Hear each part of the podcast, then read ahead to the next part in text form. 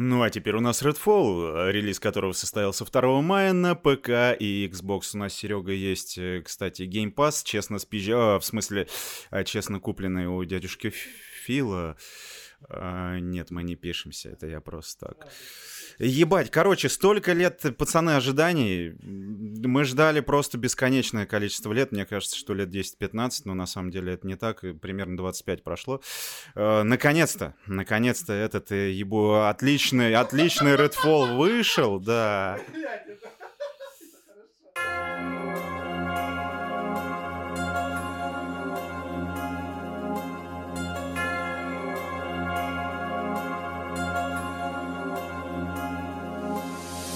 Всем привет! В эфире подкаст «Культ Гикинга».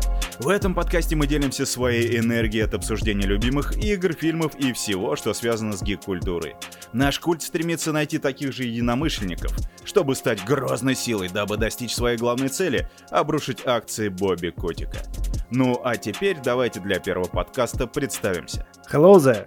А, меня зовут Сергей Ланг, и я отвечаю за контент в данном подкасте. В своей профессиональной жизни занимаюсь такими очень скучными вещами, как запуск и управление образовательных стартапов. А также работал в области аудиомаркетинга в небезызвестной компании Сберзвук. В остальное же время я редко выхожу из дома, увлекаюсь просмотром фильмов, сериалов, э, играю в видеоигры, читаю книги и комиксы. То есть разлагаюсь морально и культурно. Ну, а меня зовут Макс, и многие знают меня под ником Scanners, под которым я озвучиваю аудиокниги. Э, кстати, мой канал называется «Послесловие». Я занимаюсь этим уже больше 15 лет. В моем портфолио озвучание, собственно, аудиокниг, роликов из игр. Так что, если вам нужен звуковой киллер, я ваш человек. Некоторые говорят, что я могу воплотить многих персонажей в жизнь, даже если это была бы собака с каменным ебалом. Да, кстати, в нашем подкасте будет немножечко матершин. Моя цель — подарить слушателям максимальное удовольствие от прослушивания. Ну, на этом, пожалуй, все. Ну что, Серег, приступим? Да, Макс, давай приступим. И сегодня на повестке дня у нас а, следующие темы. Первое — это фильм «Крик 6». Дженны Артеги много не бывает, как мы знаем. Садовод Крис Эванс выращивает культуру и сталкерит девушку. Что из этого могло получиться? Фильм без ответа. Далее мы обязательно обсудим Redfall, наш умевший кооперативный экшен-шутер от создателей Prey и Dishonored. Обязательно расскажем вам, почему это главная игра года прямо сейчас. Рубрика «Читаем» и обсудим фантастический рассказ Уильяма Моррисона «Мешок». Людишки такие людишки, и вы поймете, почему это так. И под конец обязательно подготовьте свои платочки, потому что мы расскажем про третью часть Спаржи Галактики. Ну что ж, погнали. 25 апреля на всех православных платформах, Макс, вышел у нас Крик 6 с Дженой Артегой в одной из главных ролей. Так, отличное кино, мне говорили. Ну, к сожалению, я сам лично не смотрел, но мы послушаем, что расскажешь ты. Да, Макс, я предлагаю вначале, перед обсуждением э, самого фильма, поговорить немного о его наследии. Вообще, с 1996 года фильмы ужасов принято делить на до и после Крика. А Уэс Крейвен, это режиссер первого Крика, он на самом деле изменил правила жанра и, э, и оказал сильное влияние на хоррор, а точнее на его поджанр, то есть слэшер. И на самом деле удивительно то, что Крейвен вообще изначально не собирался снимать Крик, э, потому что он на самом деле к тому моменту, как и многие зрители, в принципе, устал от фильмов ужасов. Я, кстати, Серег, перебью тебя. Я плохо знаком с творчеством Крейвена. А что он до этого вообще снимал? Да, он до этого а, еще снимал «Кошмар на улице Вязов». Я думаю, ты как минимум слышал об этом. Да, у нас на уроках истории показывали «Кошмар на улице Вязов» вместо того, чтобы изучать Древний Египет, поэтому я хорошо знаком. У вас была офигенная школа. Вот, и в итоге он на самом деле э, заработал очень крутую ачивку. Он вошел в историю кино как человек, который дважды совершил революцию в жанре хоррор. То есть первое это как раз был «Кошмар на улице Вязов», и потом последовал уже не, сам «Крик». Угу. И на самом деле серию можно считать э, таким эталоном жанра слэшера. То есть его революционность это знаешь, такой коктейль, э, где часто используются и высмеиваются те самые вот эти клише ужастиков э, с внезапными поворотами, как раз та тонкая грань, где и смешно, и одновременно страшно. То есть герой часто оказывается в ситуациях, когда ему очень страшно, но при этом зритель, э, который на все это смотрит по ту сторону экрана, он сильно-сильно, очень сильно угорает с творящегося пиздеца вокруг. Есть забавный факт. Ты знал, что изначально фильм хотели назвать «Очень страшное кино», но потом передумали? Нет, не знал, первый раз такое слышу. Да, в итоге э, название «Очень страшное кино» получила та самая трешовая комедия, которая как раз пародировала первую часть Крика. Это та самая, где вот это в дубляже было «Чувак!» Да-да, я помню этот фильм.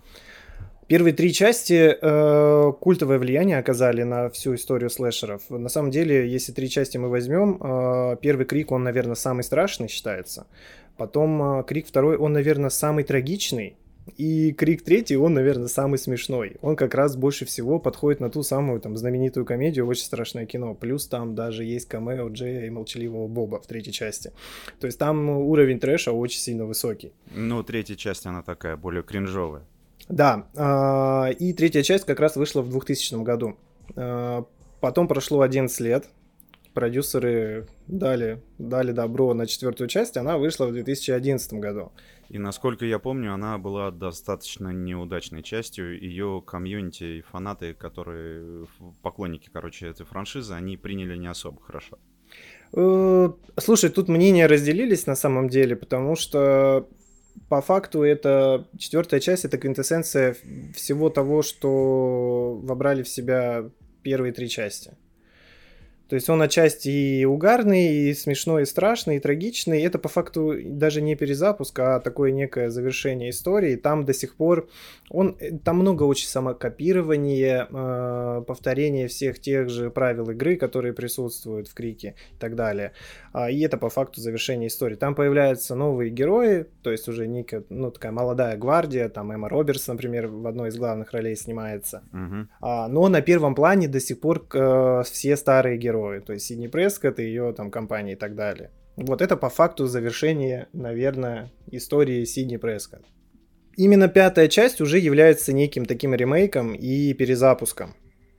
Давай я тебе так скажу. Вот представь, ты фанат Крика, ты смотрел все части. Эта франшиза была с тобой на протяжении большей части твоей жизни. Ставки и правила игры не меняются. Убийца там всегда в белой маске и всегда с холодным оружием. И вот ты смотришь пятую часть. Классическая ситуация. Убийца за кем-то гонится, ему оказывает сопротивление, и в какой-то момент он просто берет в руки дробовик и начинает крошить людей с огнестрела, и ты в этот момент такой, ебать, что? Ну, я бы, например, порадовался, что режиссеры пошли по новому пути, потому что действительно, как бы, они застряли в каком-то своем мирке. Надо развиваться же. Да, и у меня сразу первая мысль, что ставки повышаются. Теперь от убийцы не так просто скрыться. На самом деле простое добавление огнестрела очень сильно развязывает руки создателям. Мы, мы как зрители, мы сразу понимаем, что убийца стал опаснее. И вот как раз Крик 6, он продолжает тут уходить от своих канонов, и это на самом деле очень круто, это верное направление, и сейчас кратенько по шестой части а, мои исключительно впечатления. Да, давай. Впервые в истории серии шестая часть начинает заигрывать со зрителями и поднимает такую тему, как «А вдруг убийца?» это героиня, на которую на самом деле охотится. То есть э, раньше как было? Есть главная героиня и ее там ближайшее окружение. Угу так как одна фишек, ну, и одна из фишек Крика в том, что ты на протяжении всего фильма стараешься, ну, пробить, кто убийца, постоянно строишь какие-то теории, предположения, то есть это вот прям фишка серии, то есть вот этот вот детективный момент, Обычно там никогда ты не пробиваешь, у тебя всегда такая концовка в крике, что типа вау, офигеть. Ну, это для любителей различных теорий. Да, но главная героиня в список подозреваемых, она никогда не попадает. И вот в шестой части, впервые в серии, авторы играют с тобой еще больше, и теперь главная героиня вот в, спи- в списке. Да, и если мы возьмем э, одну из главных героинь, э, у нее там не такая, знаешь, небольшая шиза, ее отец был одним из э, тех самых убийц в маске. Из-за этого у нее большие психологические проблемы, травмы, тревоги. Она ходит к психологу, пытается со всем этим разобраться. У нее реально начинаются галлюцинации. Она видит призрак своего отца, который а, разговаривает с ней, пытается ее там, грубо говоря, даже иногда подбодрить, диктует ей, что ей делать. То есть вот эта вот темная сторона ее, которая всю жизнь окружает ее, она в ней начинает там условно просыпаться. Так подожди, она, то есть главная героиня знает, что ее батя маньячела. Да, да, главная героиня как раз знает, что ее батя маньячела, а, потому что Сидни, там еще что прикольно, Сидни Прескотт, это главная героиня предыдущих четырех частей, она после всех, э, после всей этой истории написала большую книгу, да, убийца, там, про убийцу с ножом. А, и на основании этой книги во вселенной фильма начали снимать э, фильмы и сериалы. То есть это супер теперь популярная франшиза, которая типа в лоре фильма присутствует не только... То есть эти события были и в фильме, и на основании этих событий на реальных сняли еще и фильмы. Блин, ну вот эту карту они, конечно, круто разыграли. Да, это тоже прикольно. А, плюс э, да, и вот у тебя именно вот этот вот момент э, уже вызывает больше интерес. Угу. Список подозреваемых расширился, ты начинаешь больше и внимательнее следить за главной героиней, за ее поведением и пытаешься пробить, а правда ли то, что создатели пытаются нам показать. Это очередная игра или это реальный курс, э, который теперь будет брать франшиза. Так называемая киллер-фича для меня это то, что фильм перенесли в Нью-Йорк в этот э, огромный, шумный, большой Нью-Йорк, где очень много людей. И вдвойне для меня круче то, что это Нью-Йорк э, в период Хэллоуина. Слушай, ну на самом деле хорошо, что они ушли от этих э, немножко закрытых локаций, вот это все деревня такое э, ламповое. Очень приятно получить какую-то открытую большую локацию, где много народа, где движуха какая-то. Да, э, а, перенести все действие в Нью-Йорк позволяет на самом деле авторам генерировать клевые оригинальные сцены. Например, есть сцена в метро, ее на самом деле еще тизерили в трейлере первом. А в этой сцене, на самом деле, градус напряжения выше, чем дыхание у пропитого алкаша Валеры, который решил там на тебя подышать. Это то самое дыхание дьявола, от которого у тебя, знаешь, глаза вытекают, ресницы отваливаются, и кожа медленно так скатывается с черепушки. Ну, ты как будто сам 100 грамм. Да, возможно. На самом деле мы обязательно пьем перед подкастом. И во время, и после, да и вообще весь день бухаем. Я даже знаю людей, которые так делают. Это отсылка и привет. Вот. А, и у тебя постоянно герои оказываются в клевых ситуациях. Та же сцена в метро, представь. А, вот это вот шумное, грязное нью-йоркское метро, а, Хэллоуин, герои, героям нужно добраться из точки А в точку Б. Соответственно, они садятся в поезд. Конечно же, они случайно по совершенно независящим от них обстоятельствам разделяются и едут в разных вагонах. А... Никогда такого не было, и вот опять. Да. Заходя в вагон, они видят э, кучу людей в разных костюмах. Из этой толпы людей как минимум 5-7 в костюмах того самого убийцы в белой маске. Угу. Они в, тревоге и панике, за ними ведется охота. Убийца в маске может напасть на них э, теперь не только дома или в каком-то закрытом помещении, он буквально может напасть на них на улице, на оживленной улице, где помимо главных героев есть и большое количество других незнакомых их людей, то есть они теперь э, запереться в комнате это уже не вариант. То есть им нужно постоянно двигаться, и вот как раз э, градус напряжения в сцене с метро очень большой, потому что там в какой-то момент э, начинает гаснуть свет, потому что линия электропередач там плохо работает в метро, у тебя очень быстро начинаются сменяться кадры, э, вот эти вот э, люди, которые в костюме убийцы перемещаются, начинают поглядывать на героев, и ты не понимаешь, это убийца, не убийца. В какой-то момент там есть клевая сцена, где на одну из героинь а, идет просто вот этот человек в костюме убийцы, и она уже там начинает, грубо говоря, чуть ли не кричать и готова там схватить первое, что и попадется, и просто втащить ему и как-то от него отбиться, и он в какой-то момент просто резко поворачивается и выходит из вагона. Ну, классика. Короче, это как игра в наперстке, угадай, где шарик. Да, очень клево. Вот, и таких сцен на самом деле полно. Вот. Я на самом деле думаю, что будем заканчивать про Крик. Единственное, что я хотел бы сказать, что лично я жду от седьмой части. А, тут в начале фильма, я небольшой спойлер дам, есть сцена, где авторы опять нас обманывают. нам показывают сцену убийства, Так. после которой э, мы, поним... мы видим лицо героя, который убивал, и он, раска... и он звонит своему корешу, который тоже его партнер и напарник, который тоже занимается убийствами. Нам, грубо говоря, у нас сцена тренировки. Убийцы тренируются убивать людей и делятся своими впечатлениями. Клуб маньяков. Да, и я сначала подумал, что тебе как зрителю теперь а, будет интересно следить, как герой, мы знаем, кто убийца, он в компании этих э, друзей, да, Так. Э, ты знаешь, кто убийца, главные герои не знают, кто убийца, и ты будешь обращать внимание на то, как он себя ведет, как он условно там отмазывается, как он в какой-то момент пропадает и так далее, может быть, его какие-то мысли, переживания, как вот он их настигает э, постоянно и так далее. Я думал, что будет такой формат, но этого не произошло. И еще было бы круто посмотреть на какое-нибудь противостояние убийц. Здесь на самом деле, кстати, можно возвести все стандартные клише, ну там вообще в какой-то великий, огромный абсолют, где два убийцы, ну представь ситуацию, где просто два убийцы в какой-то момент э, в одно и то же время решили напасть на одну и ту же жертву, причем убийцы не знакомы, и можно сгенерить очень много клевых, опять же, оригинальных и классных сцен, поэтому я надеюсь, что седьмая часть еще больше будет трансформироваться и становиться все интереснее, круче и кровавее. Ну, отлично. На этом мы тогда закончим и следом обсудим фильм «Без ответа».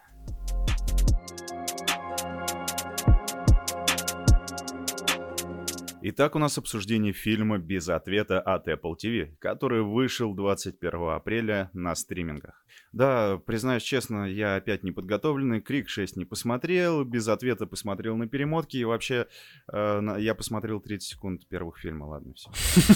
Я долбоёб, признаюсь. Как тебе первые 30 секунд понравились? Отличные, отличные. Э, Анна де Армас, э, она ван лав прямо. Кстати, ты заметил, может быть, или нет, она же вначале едет на машине, Да, и разговаривает со своей мамой. Да, разговаривает со своей мамой, потом э, камера берет такой крупный план, где тебе показывают машину, вот эту красивую дорогу, типа Мгм. лес, который вокруг нее. И я что приметил, машина грязная.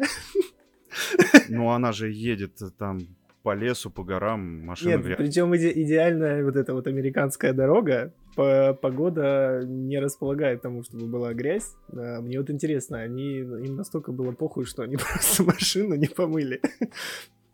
Хороший вопрос, можно написать сценаристам. Да, а, ладненько, а, кратенько, без ответа. На самом деле это стандартная, типичная, я бы даже сказал, шпионская комедия. А, по сюжету главный герой, которого играет Крис Эванс, встречает девушку, у них э, проходит первое свидание, и, соответственно, далее водоворот из экшена, приключения, шпионских игр и так далее. Что для меня показалось любопытным? Во-первых, было прикольно наблюдать за Крисом Эвансом, ака Капитан Америка, в таком, знаешь, э, нетипичном для него ампула. Он, да, он здесь играет а, такого, знаешь, ботаника. У него семейный бизнес с родителями, они выращивают э, всякие там цветочки, растения и потом, соответственно, продают их на рынке. Ну, такой домашний мальчик, который любит носить вязаные свитера от бабушки. А, нет, не совсем. Они, знаешь, они вот такого стереотипного ботаника они не стали вводить в фильм, и на самом деле х- хор- хорошо, это было бы такое некое занудство, я бы сказал. А, это все-таки Крис Эванс, он же не может быть. Да, он должен быть красавчиком и брутальным. Да, здесь он э, тоже красавчик, э, просто немножко такой задрот. Я еще хочу сказать, что Эванс здесь играет, знаешь, такого типичного сталкера.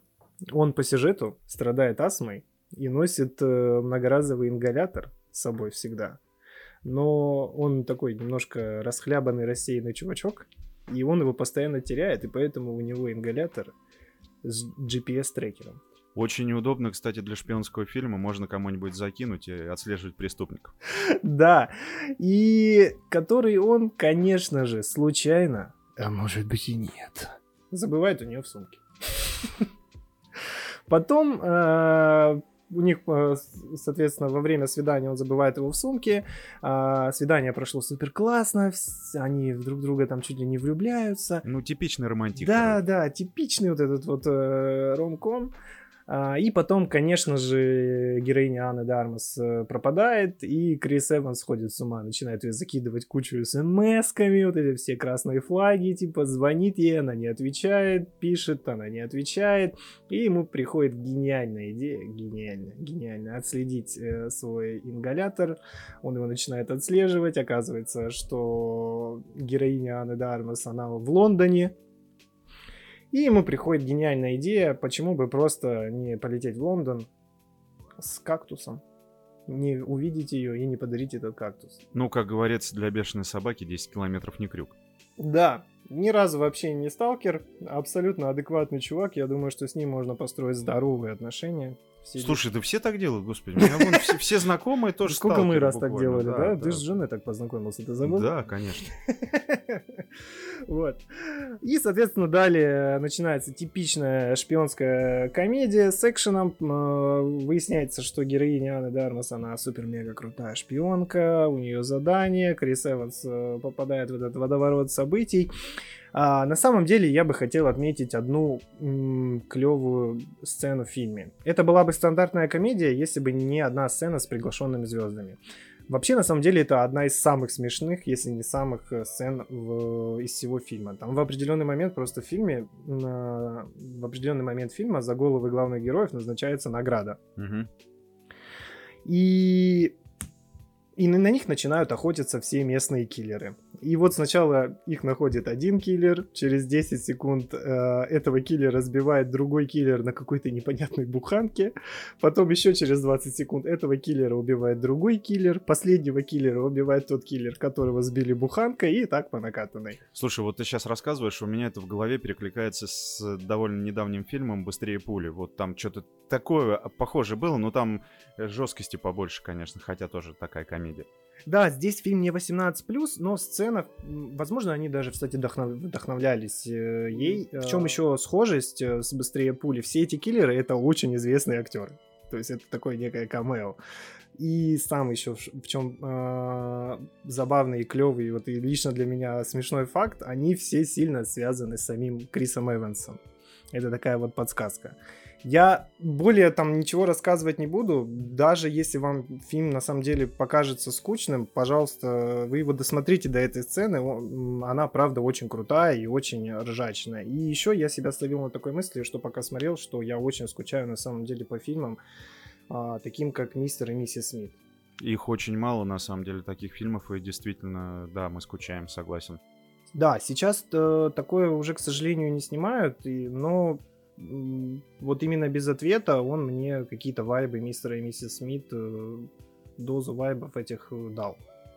Ну, то есть ты рекомендуешь посмотреть? Да, я рекомендую, когда хочется чего-то простого, где не надо думать, где можно просто посмеяться, и через пару дней у тебя этот фильм выветрится, выветрится из головы, и будет просто такое приятное впечатление. Ну, отлично. Кстати, от себя добавлю, что если вы, если вы не смотрели фильм «Быстрее пули», если вы любите боевики, то обязательно его посмотрите. К теме не относится, но фильм офигенный.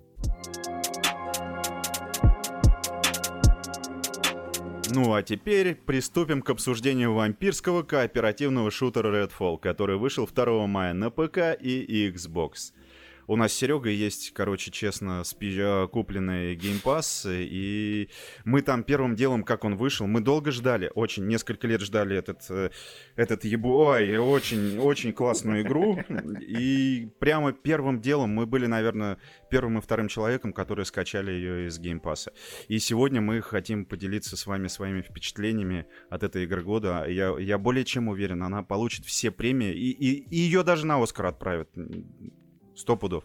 Джефф Килли уже на самом деле готовится к Game Awards. Я думаю, что там уже номинации, как минимум, я думаю, из 10 э, номинаций 5 заберет Redfall. Я, я более чем уверен, буду смотреть, болеть и скрестил уже пальчики на ногах за него. Да, это будет... Ждем, э, ждем Game Awards. Осталось всего лишь полгода. Я думаю, что это реально номинант, номинант окажет очень серьезное сопротивление Spider-Man 2, который, мы надеемся, выйдет тоже э, в этом году. Ну, на месте Sony я бы уже начинал бояться, потому что такой серьезный конкурент в лице Redfall это просто невероятно что-то. Да, я думаю, что им нужно... Они сейчас посмотрят на Redfall, и я думаю, у нас Spider-Man 2 будет кооперативной игрой. Представь, как было бы круто. Слушай, на самом деле, если серьезно говорить, я очень хотел бы увидеть Spider-Man 2 с кооперативом на одном экране. И причем не разделенным. Вот это было бы вообще офигенно. Блин, ну на одном экране, мне кажется, тяжело реализовать, но если бы они добавили в Spider-Man 2 кооператив, это была бы, конечно, игра года. Тут бы Redfall на самом деле пришлось бы подвинуться, извините меня, но кооператив еще и от Sony. Вау. Ну давай вернемся к Redfall, потому что мы что, охуели, блядь? Какой-то конченый, блядь, Spider-Man 2 обсуждаем, когда есть э, это величие веха игровой индустрии. Просто революция. Революция геймплея. Революция сюжета. Революция физики. Да тут я не знаю, куда ни плюнь, тут революция сплошная. Да, а если немножечко серьезно к этому всему отнестись, а, я на самом деле, Макс, не понимаю, как вообще в 2076 году может выходить такое, вот это вот непонятное, что это вообще, как это вышло, почему это вышло, зачем это выпустили, для кого, зачем, кто будет в это играть. Еще, знаешь, забавный факт. А, спойлер, Redfall полное дерьмо, пожалуйста, никогда в это не играйте, не качайте. И да, а даже если скачаете, Сотрите. Сотрите нахуй, потому что это реально полный кал. А, но сейчас же в, в интернетах очень много хейта относительно этой игры. То есть, наверное, даже ленивый не, не высказался. Даже те, кто не знали, что такое Redfall, они знают, что такое да, Redfall они знают, теперь. что такое Redfall. А, и сейчас очень много хейта в интернете. И я вот тут недавно зашел на твиттер аккаунт Redfall, он живет своей жизнью. Это отдельная вселенная. Видимо, они просто под куполом каким-то находятся, где все хорошо. Redfall релизнулся, восторженные отзывы, красивые арты, скриншотики, раздача, кастомные геймпады. Я там вчера читал, там какие-то иностранцы пишут, господи, спасибо, Bethesda, ZeniMax, Arkane Studio и всем-всем-всем. Это такой классный геймпад, это такая классная игра. И он продолжает, продолжает, продолжают они его вести. У них там все так лампово. Вот это самый антиутопичный твиттер-аккаунт который я видел в своей жизни. Ну, возможно, они просто закрылись от новостей, решили такие, не-не-не-не-не, все, выпустили игру, забыли, у нас будет своя жизнь тут, мы ничего не знаем, ничего не видим, все, всем спасибо, все играйте. Да. Еще очень, конечно, круто, крутая работа с комьюнити до сих пор. Тут же Фил Спенсер интервью дал, что на, самом деле-то Microsoft был не в курсе того, что Redfall так хорошо оптимизирован, так классно играется, и это игра года. А, ну удивительно. Мы тут э, инвестировали где-то 50-60 миллионов, но как бы не посмотрели, что с ними происходит.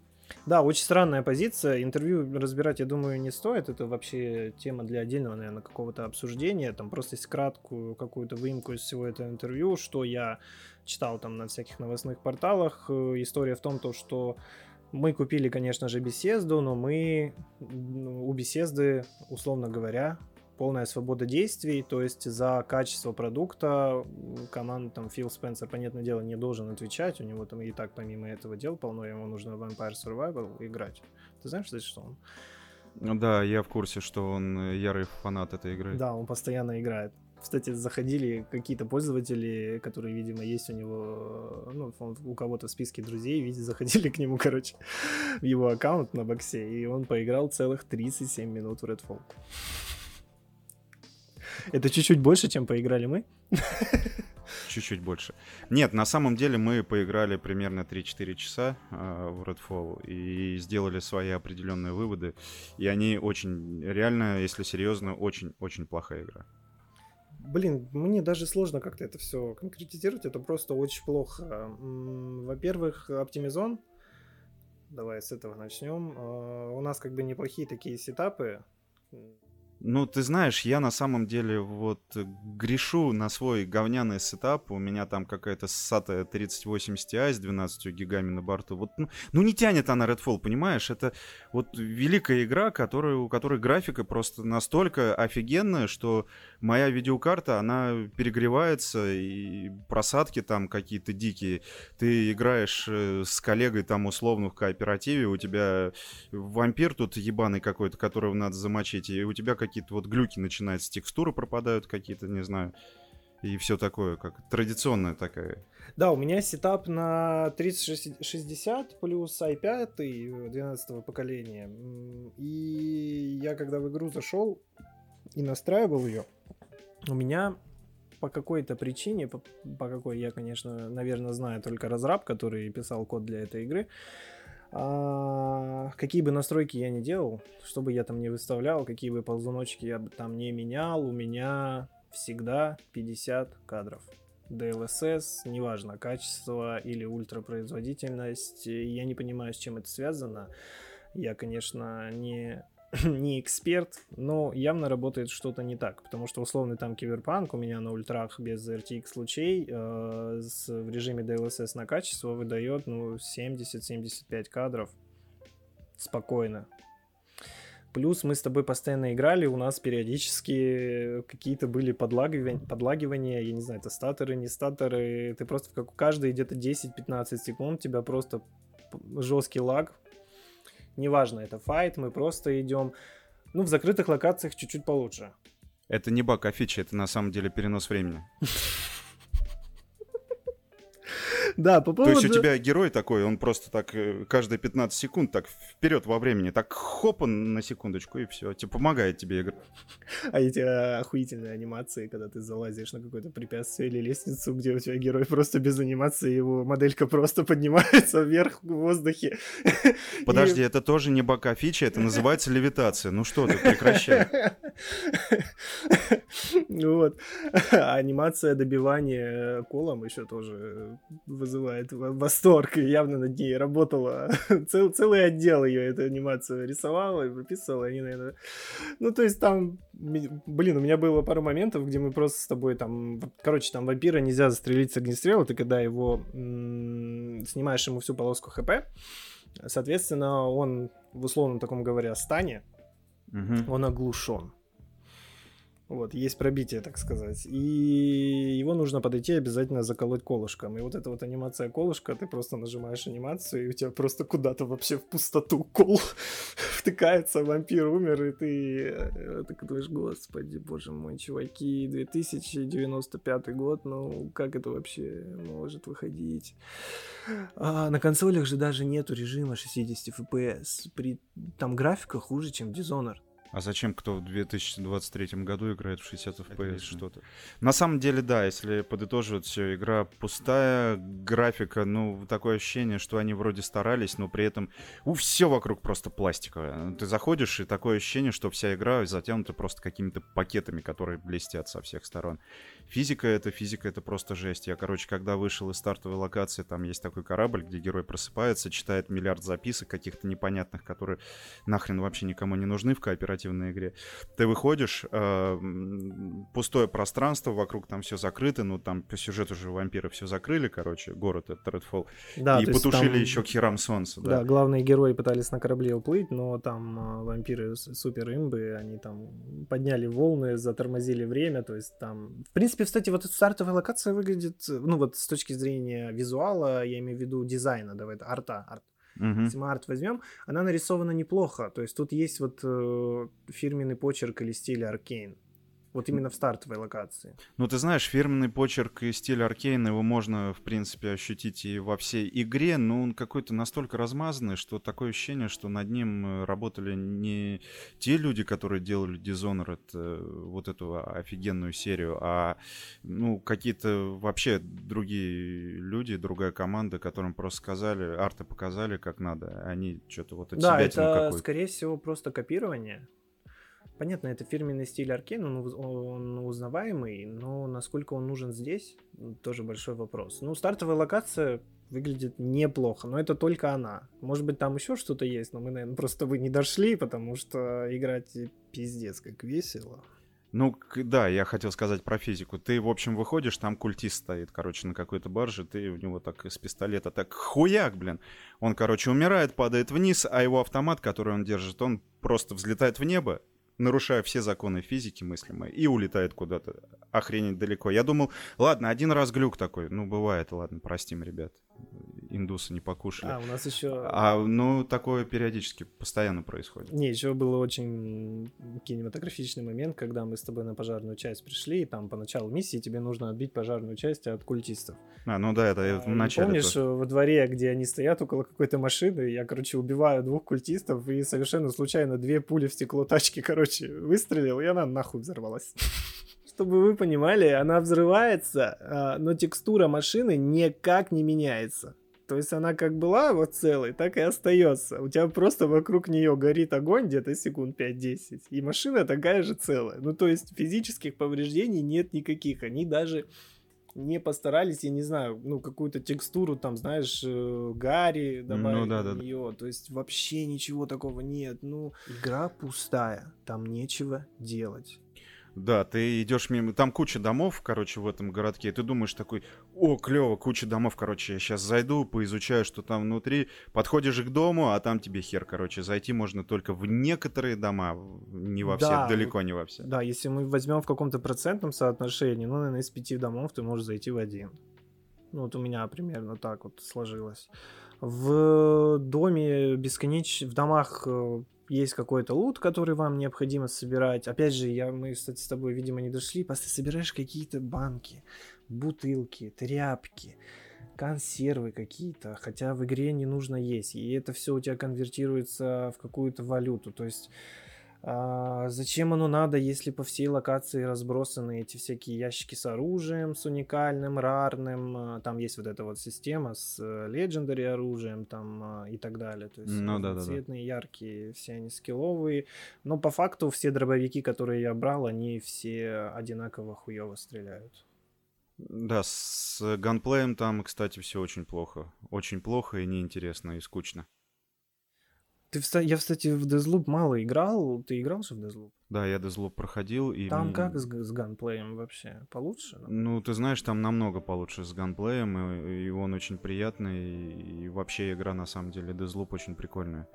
Вот тем, тем, тем еще более удивительно, почему основная механика, которой ты будешь заниматься в игре все время, да, это стрельба. Она такая херовая. А обилки, которые есть, ну, лично мы, с, я лично, мы с тобой пользовались только, у моего персонажа есть две обилки. Это копье, которое я вообще никогда не кидал, которое просто тебе не нужно, потому что искусственный интеллект настолько тупой, а, что ты можешь просто крутиться вокруг персонажа и подойти к нему вблизь, он тебя не увидит, никак не среагирует. Э, зачем нужны обилки? Единственная обилка полезная, которая была, это условный телепорт.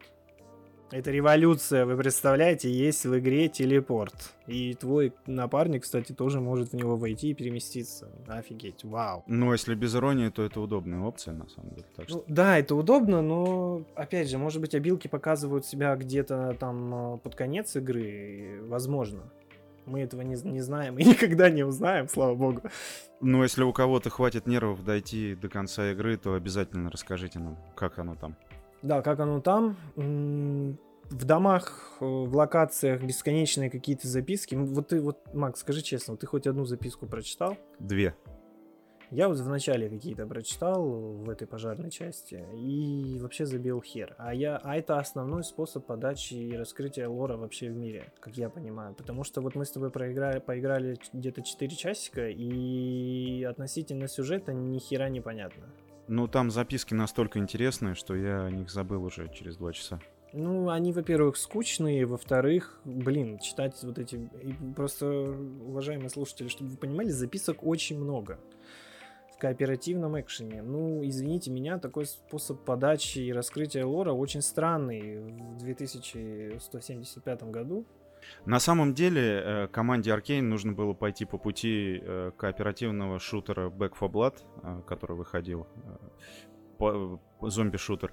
Я в него наиграл, наверное, кстати, часов 80. И мне он реально очень зашел, потому что сейчас, насколько я помню, поддержку его прекратили. А, но на тот момент, когда он вышел, у него были определенные проблемы, но в него зашло очень много людей, и он был действительно прикольный. Там не пытались выжить какой-то сюжет очень супер какой-то ебический. Они просто сделали хороший кооперативный шутак э, с зомби. Вот прямо да, вообще главная супер. проблема Redfall это кооперативный шутер, в котором неинтересно стрелять. Главная механика, она отвратительная.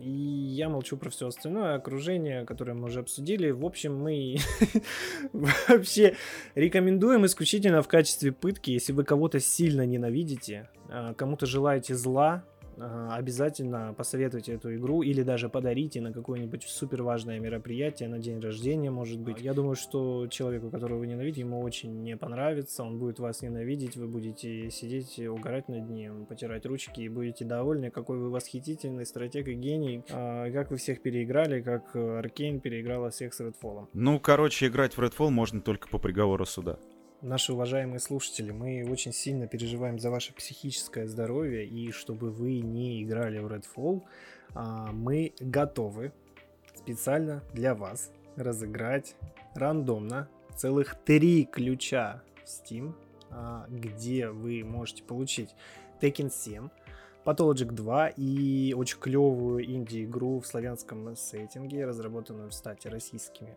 разработчиками Black Book. Все, что вам нужно сделать, это просто подписаться на наш канал на YouTube. Среди всех, э, кто подпишется, мы как раз рандомно разыграем эти три ключа. Пожалуйста, подписывайтесь, э, ставьте лайки, и мы где-то в течение недели а, разыграем и обязательно со всеми победителями свяжемся. Thank you Ну а теперь мы приступим к обсуждению фантастического рассказа Уильяма Моррисона «Мешок». И, как мы говорили, слоган этого обсуждения «Людишки такие людишки», вы поймете почему. А, рассказ был написан в 1950 году, он входит в антологию «Золотой век фантастики», на самом деле он входит еще во множество других антологий. А, Уильям Моррисон вообще не особо известный писатель, э, наверное, современным читателям, но у него есть интересное произведение, и «Мешок» один из таких э, рассказов. Так, я думаю, что нужно пробежаться кратко по аннотации, наверное, да, а, чтобы наши слушатели понимали вообще, о чем этот рассказ и о чем мы будем тут э, сейчас им вещать и рассказывать. А, человечество получило доступ э, к неограниченному источнику знаний и может получать ответы на почти любые вопросы, не прилагая усилий. Слушай, Серег, ну, наверное, это мечта подавляющей части человечества, когда ты можешь подойти куда-то и такой Слушай, а как мне заработать лярд, короче? И тебе такой за секунду ответ. Ну, так-то, так-то и так. Как вот нейросеть сейчас там в чат GPT закидываешь там условно, как мне, не знаю, продавать трусы из Беларуси, и он тебе такой, бизнес-план, хуяк, и ты такой, бля, все, через год ты уже продаешь два вагона трусов из Беларуси. Спонсор нашего подкаста, да, белорусский трикотаж. Белорусский трикотаж. Покупайте белорусский трикотаж. Покупайте белорусский трикотаж. А, да, на самом деле, э, удивительно для меня первое, точнее, на самом деле для меня удивительно было осознать во время чтения тот факт, э, что Рассказ-то написан в 1950 году, и он на самом деле сильно пересекается с теми событиями, которые уже, наверное, сейчас происходят в нашем мире. Это я про нейросети сейчас говорю потому что в рассказе человечество, ну, как обычно, там, совершает какую-то случайную посадку на какой-то астероид э, по каким-то непонятным для читателей причинам. Э, видимо, у них случилась поломка, и они совершенно случайно находят вот этот вот самый мешок. Он называется, кстати, он реально выглядит как мешок с картошкой. Да-да-да. Белорусский трикотаж, привет. Вот. И человечество сразу быстренько смекает то, что любой вопрос, который они ему задают, он знает на него ответ. И тут, соответственно, очень быстро человечество врубает эту свою капиталистическую кровавую машину по заработку денег. Мешок, соответственно, быстро привозят в супер-мега охраняемую территорию, окружают турелями, куполами и начинают его юзать э, для достижения своих каких-то корыстных личных целей. Бесконечный источник лута денег. Да, э, правительство быстро смекает, что на этом можно заработать кучу-кучу денег. Э, э, стоимость одной минуты, поправь меня, если я не прав, 100 тысяч долларов. Да, ты прав, там каждая минута стоила 100 тысяч. В общем, любой богач может заплатить эти деньги, приехать и попиздеть минуту с мешком, и он скажет, ему вообще распишет все ответы. Да, сразу начинает писаться огромное количество и утверждаться в течение там часа. Ничего не напоминает, кстати, огромное количество законов, которые очень нелогичные, странные и непонятные. А Мешок начинает очень сильно юзать, и в какой-то момент, что меня, кстати, удивило, Мешок такой и говорит, «Э, идите нахуй, я заебался, я на ваши вопросы, блядь, отвечать не буду, я устал.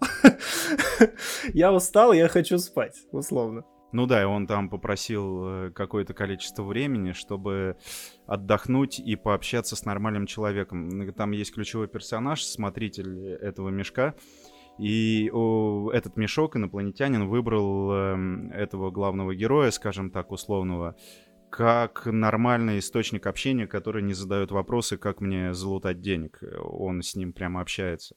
Да, в итоге все в рассказе сводится к огромному, ну, большому количеству иронии, я на самом деле. Это большая иллюзия на человечество и на то, как она вообще может использовать вот такие вот безграничные ресурсы. А, на самом деле для меня рассказ этот э, скорее всего именно о человеческой жадности, когда никто э, не задает грубо говоря, вопросы, которые могли бы улучшить качество жизни людей, хотя там есть небольшая арка с учеными, которые приезжают, да, да. но проблема как раз в том, э, что и Мешок даже объясняет потом главному герою, говорит то, что вы на самом деле забываете одну очень важную деталь, вы, получ... вы быстро получаете ответы на этих вопросов, но у вас отсутствует опыт.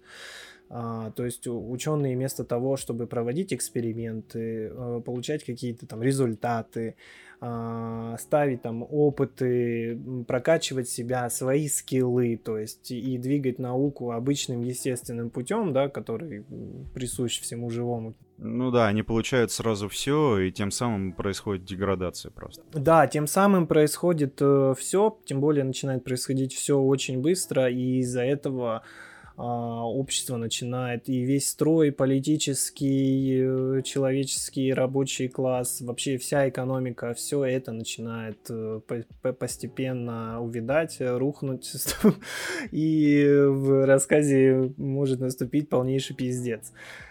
Еще очень сильно этот э, рассказ напугал, потому что я проецирую его на те современные реалии, которые происходят в нашей жизни здесь и сейчас.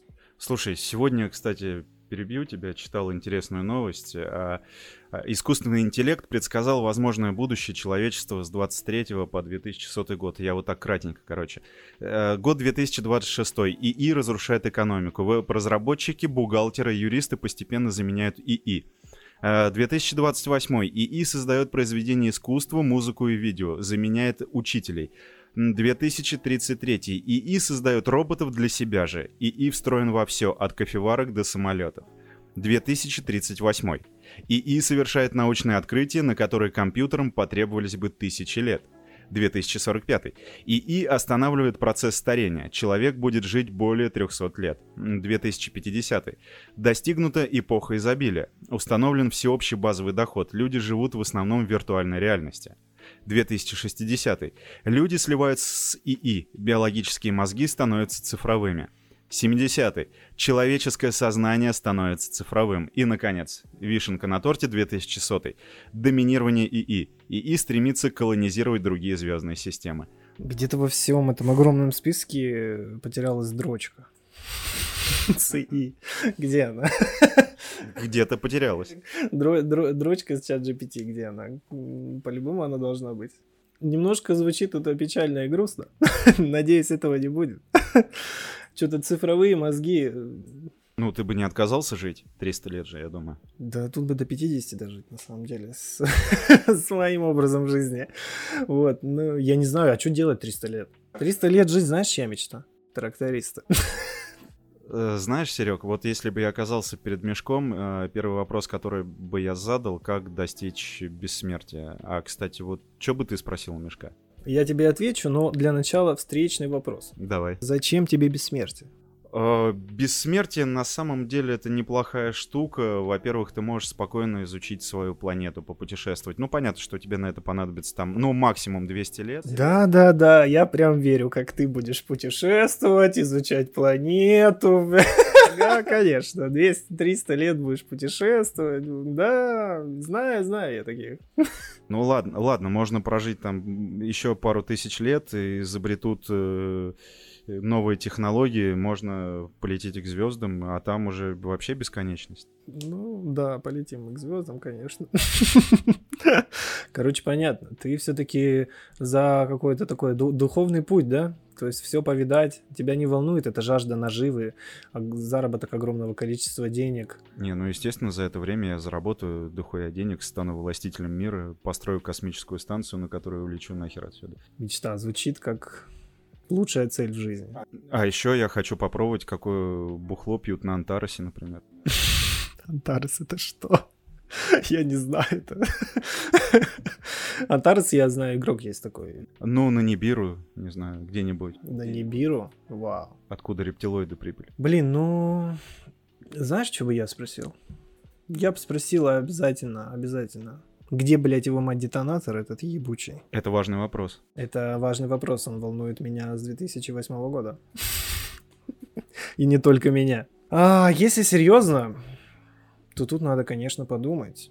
У меня сейчас, знаешь, прям в голове, представь себе картину, у меня в голове куча мыслей, потому что вопрос-то один. Знаешь, что я у него бы спросил? Что мне сделать, чтобы я мог задавать мешку бесконечное количество вопросов? Блин, а ты продуман. Это как с джином, знаешь, типа у тебя есть три желания, и твое первое желание хочу, типа, бесконечное количество, количество желаний. И джин такой говорит, ты охуел? Чувак, ты чё, блядь? Не-не, мне кажется, Джин, когда ему такое говорят, он говорит, нихуя себе ты оригинальный, ты думаешь, ты такой особенный тут, блядь, пошел нахуй. Знаешь, сколько я вас таких повидал? Бесконечное количество желаний он, блядь, хочет. Может, еще мира во всем мире хочешь, а? Да, на самом деле вот такой вот э, рассказ Уильяма Моррисона «Мешок», и, надеюсь, вы сможете его прочитать. А если вы не захотите его прочитать, он есть у меня для подписчиков на Бусте. Да, обязательно послушайте Макса, у него просто бархатный голос. Как бархатные тяги. Ну, а в следующем блоке, в финальном, мы обсудим Спаржу Галактике 3.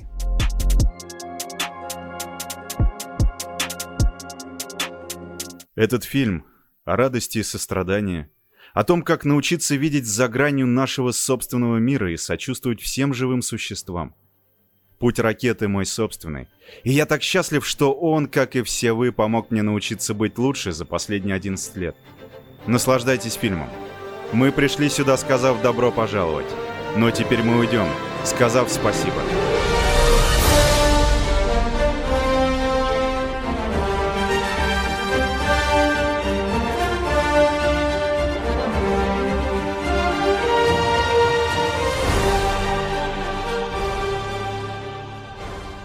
А 5 мая во всех кинотеатрах наконец-таки, Макс, состоялся релиз Стражей Галактики 3. Отличный фильм. Да, спойлер, фильм отличный, а, но можно, можно я начну, пожалуйста. Да-да-да, конечно, конечно. Серега подмывает просто, он аж, у него аж пукан горит, я вижу. В комнате дышать невозможно. Я готовился очень сильно. Во-первых, я бы хотел, на самом деле, рассказать о своих э, небольших ожиданиях и с той реальностью, с которой мы столкнулись в кинотеатре. А, ты же помнишь, что я перед э, сеансом я прям очень сильно переживал, чтобы фильм, блин, оказался хотя бы нормальным. Да, я помню, как Серега на самом деле комплексовал по этому поводу. Он э, недели две ходил и плакался о том, что фильм, скорее всего, как последний фильм Марвел, будет полным говном, и он вообще очень расстроится, если это будет так. Да.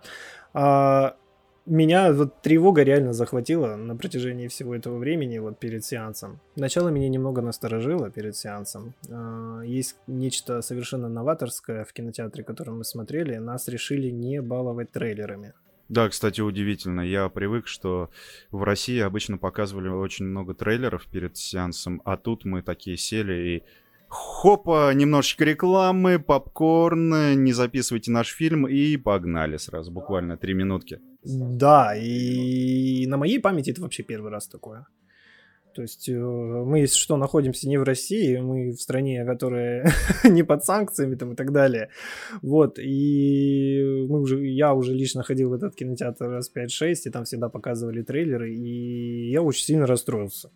Потом, соответственно, передо мной сел гигантский мужик, который, блядь, будь он проклят, решил, что его должна, что его голова должна закрывать мне часть экрана.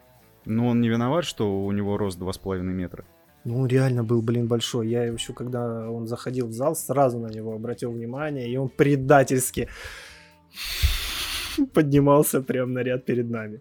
И сел, блядь, прям передо мной. Ну да ладно. А, но на самом деле все эти звоночки, так сказать, оказались ложными. Фильм оказался на высоте и на самом деле, блин, удовлетворил все мои ожидания и даже больше. Да, давай, чтоб без спойлеров, потому что я думаю, что те, кто хотят посмотреть, и фанаты, они не будут довольны, если мы им расскажем много чего. А, это на самом деле, наконец-таки, хороший фильм Марвел. Даже не знаю, с чего начать. Давай, может быть, обсудим сюжет аккуратно. Ну да, все очень ждали, когда же нам, наконец, расскажут историю ракеты, и вот оно свершилось.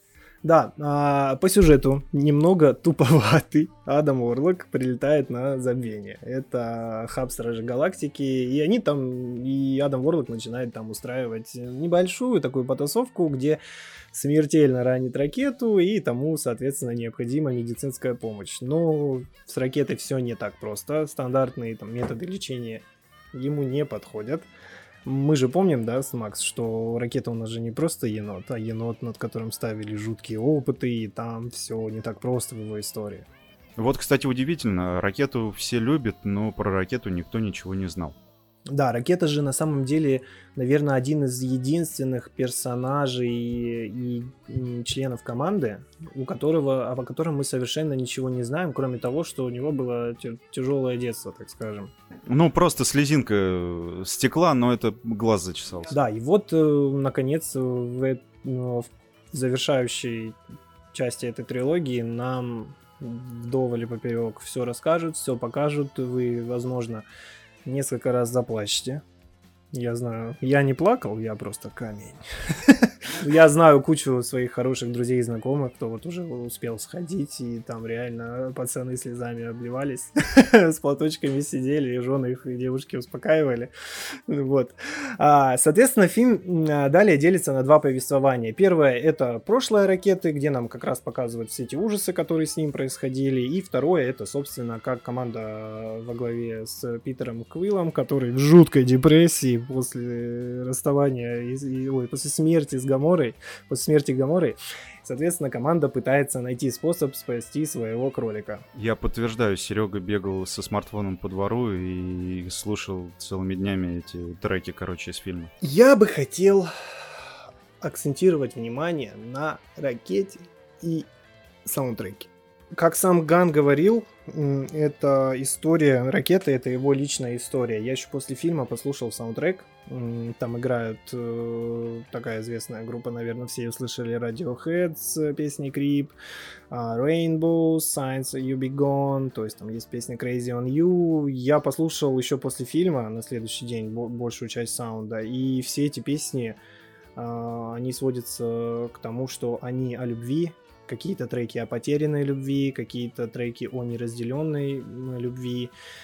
Ну, кстати, кстати, да, история ракеты, она вся такая очень эмоциональная, и, скажу банальность, она прямо затрагивает струны твоей души, как бы это тупо не звучало, конечно.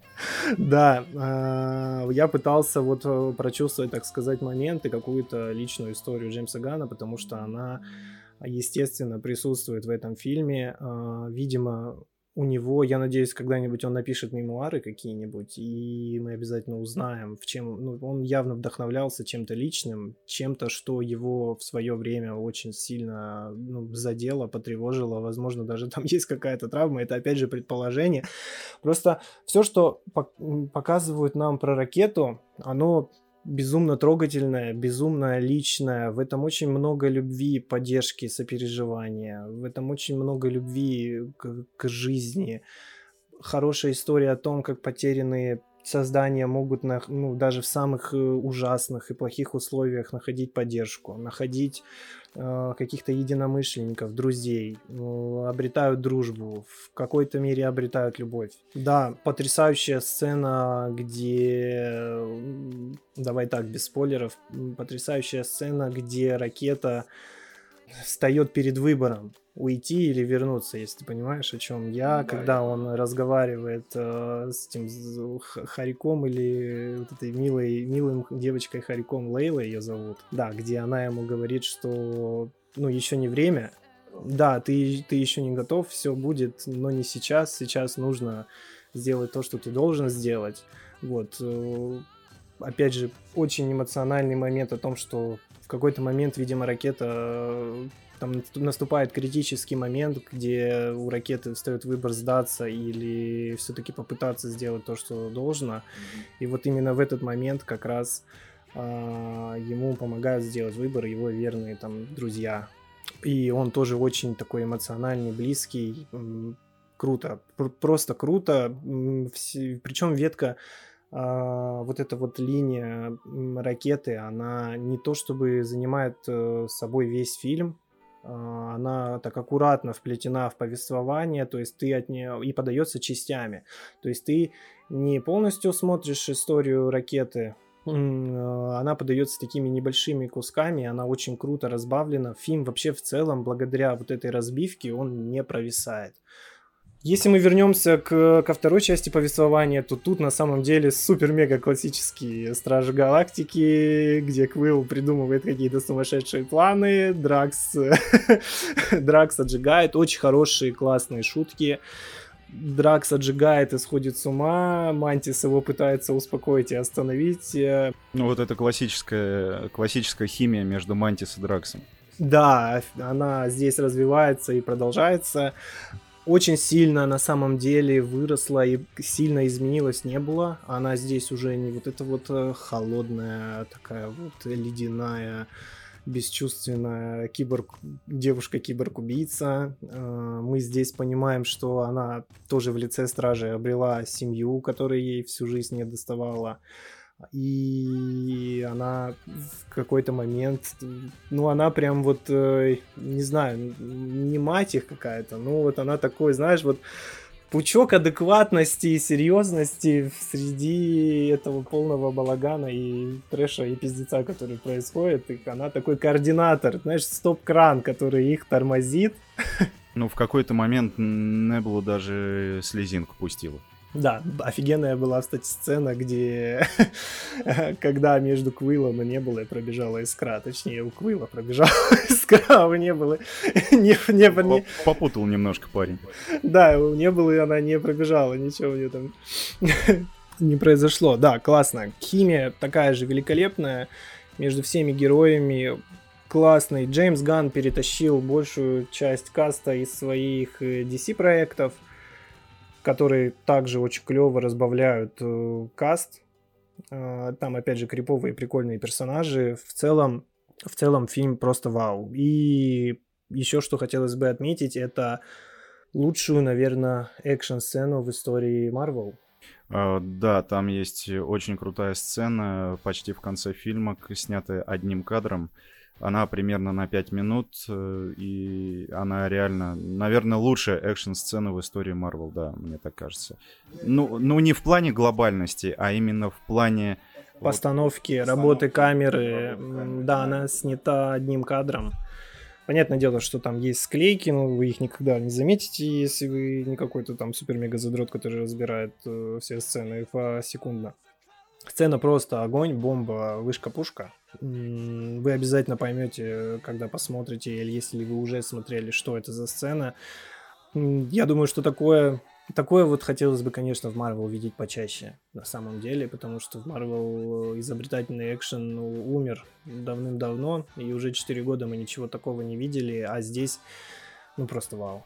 Я хочу отметить от себя, что Стражи Галактики 3 это действительно это цельный фильм, э, который заканчивает такую же цельную трилогию. То есть у них есть все по канонам. У них есть начало, Э, завязка, э, продолжение и очень офигенная развязка. Конечно, для фанатов она печальная, потому что типа-типа все закончилось, но тем не менее они закончили все отлично, ничего не провисает и вообще все супер. То есть не возникает никаких у зрителя вопросов.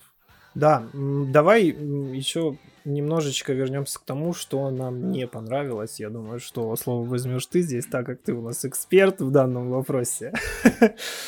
А, да, Серега уже говорил, что мы смотрели фильм не в России, и тут э, дубляж, он не был не с российскими актерами, а я вот, честно говоря, не знаю, либо это студия армянская, либо казахская. Наверное, все-таки э, дублировали в Казахстане этот фильм.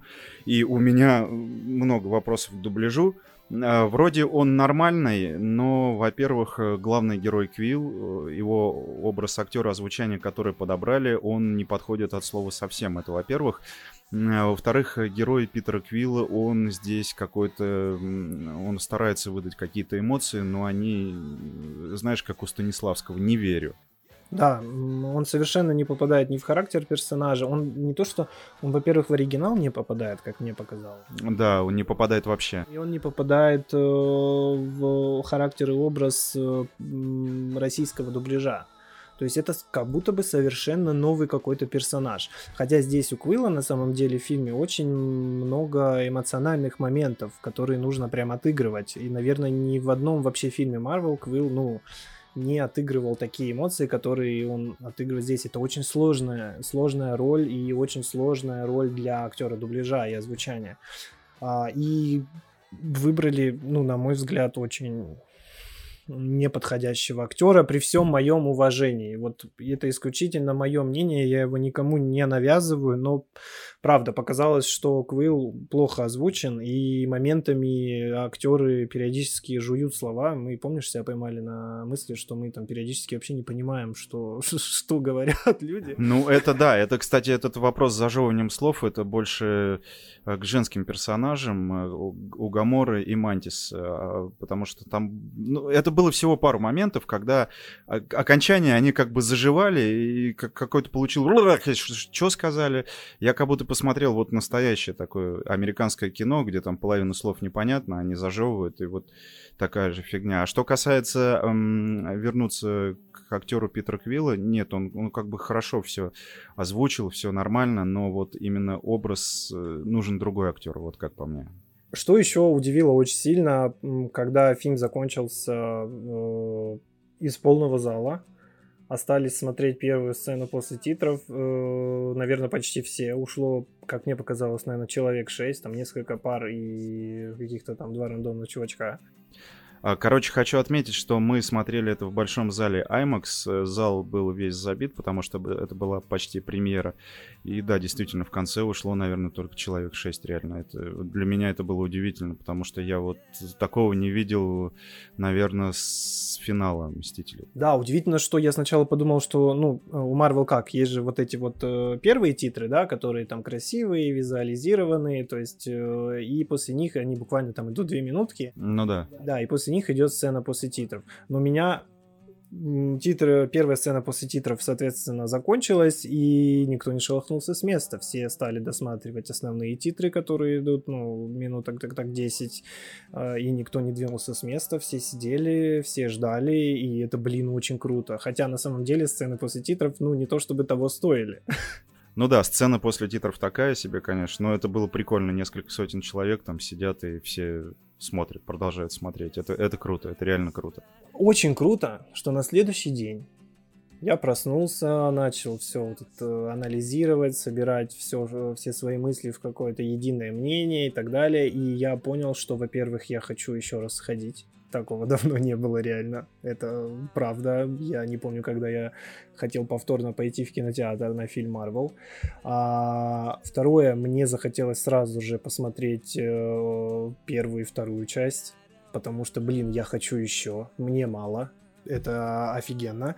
Бустануло тебя, короче. Да, меня это прям очень сильно бустануло. И я сразу вспомнил про замечательную игру по Стражам Галактики, которую, к сожалению, многие, как мне кажется, до сих пор не играли, не слышали про нее. А, пожалуйста, если вы любите Стражи Галактики и не играли в игру по этой вселенной есть замечательная игра, она очень клевая, она полна юмора, трэша, клевых ситуаций. Это, в принципе, те же самые стражи, которых мы любим, только возведенные в абсолют. Да, я, кстати, ее прошел целых полтора раза. Игра реально того стоит, поэтому, пожалуйста, поиграйте. Ну что ж, я думаю, что по стражам, в принципе, все. Это замечательный фильм, клевое окончание трилогии.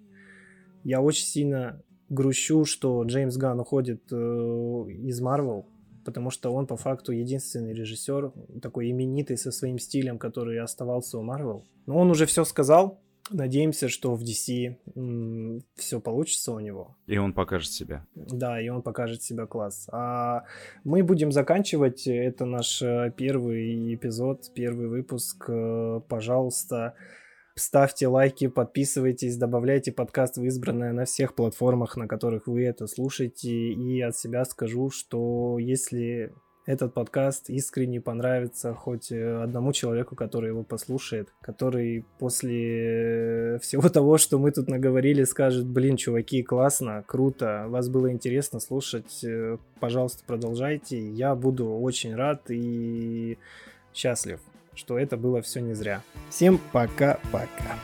Всем пока.